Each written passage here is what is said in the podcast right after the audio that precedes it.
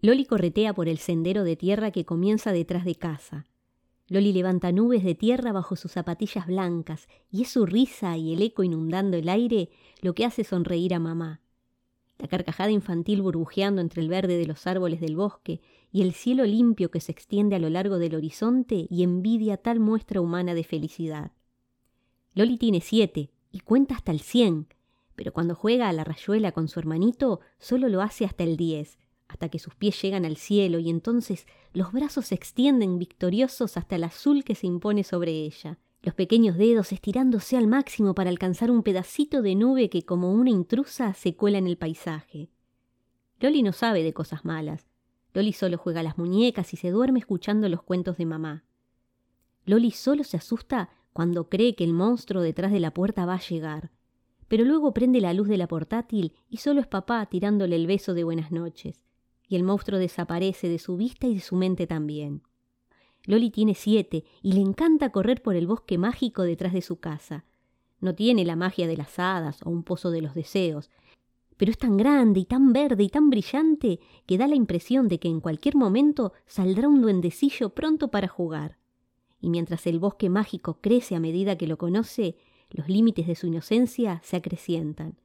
Y hay más nubes, algunas más, adornando el cielo celeste. Loli ama jugar en la hamaca del patio, esforzándose por llegar al cielo, alto, más alto, pero esta vez son sus pies haciéndole cosquillas a una nube de algodón. Otra vez la carcajada se desliza en el aire, se desliza serpenteante y choca con alguna mariposa violeta que revolotea por allí.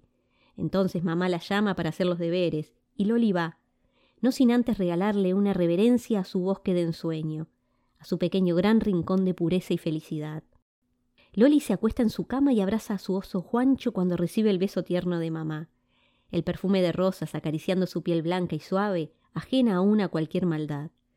¿De verdad no vendrá el monstruo esta noche? pregunta con ojos inquietos mientras mira directo a la puerta. Los monstruos no existen, susurra mamá acariciando su mejilla. Y Loli le cree. Loli juega en el parque y ese día el sol no está adornando el cielo como siempre. Loli se amaca y las nubes están cubriendo todo a su alrededor.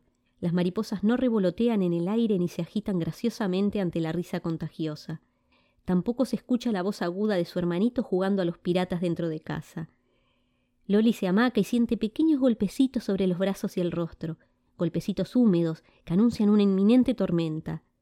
Va a empezar a llover, o eso le dice papá, y ella le cree, así como le creyó a mamá cuando le aseguró que no había ningún monstruo tras la puerta. Mamá está en el almacén y trancó la puerta, pero hay un lugar allá en el bosque donde nos podemos esconder de la lluvia. Y Loli vuelve a creer. Y el sendero que atraviesa el inmenso lecho de fantasías se vuelve cada vez más estrecho. Los árboles se aprietan más entre sí y allí la lluvia no llega. Papá tenía razón, igual que mamá. Las mariposas que al principio se habían escondido ahora juegan entre ellas a un costado del camino. Revolotean alegremente con sus diversas tonalidades de rojos y marrones adornando sus alas, y alguna se posa torpemente sobre la delicada piel de la pequeña criatura. La pequeña inocente Loli que ríe, que salta y canturrea entre las mariposas mientras se interna en el final del bosque. Los pasos se pierden entre las raíces, algunas más jóvenes, otras podridas.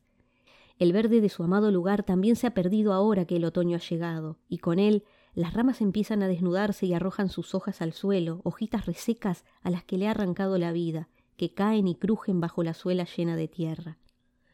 Mamá llama a Loli para tomar la leche, pero ella no la escucha. Loli está lejos. Loli duerme bajo un árbol grande y ahuecado, a salvo de la lluvia, lejos de las mariposas que de pronto han dejado de jugar. Loli duerme y no escucha a mamá cuando le grita que se va a enfriar la leche, ni la escucha cuando la voz suave y amorosa se convierte en un manojo de nervios bordeando la locura. El cuaderno de los deberes la espera sobre la mesa junto a la taza de leche fría. Pero Loli ya no va a volver.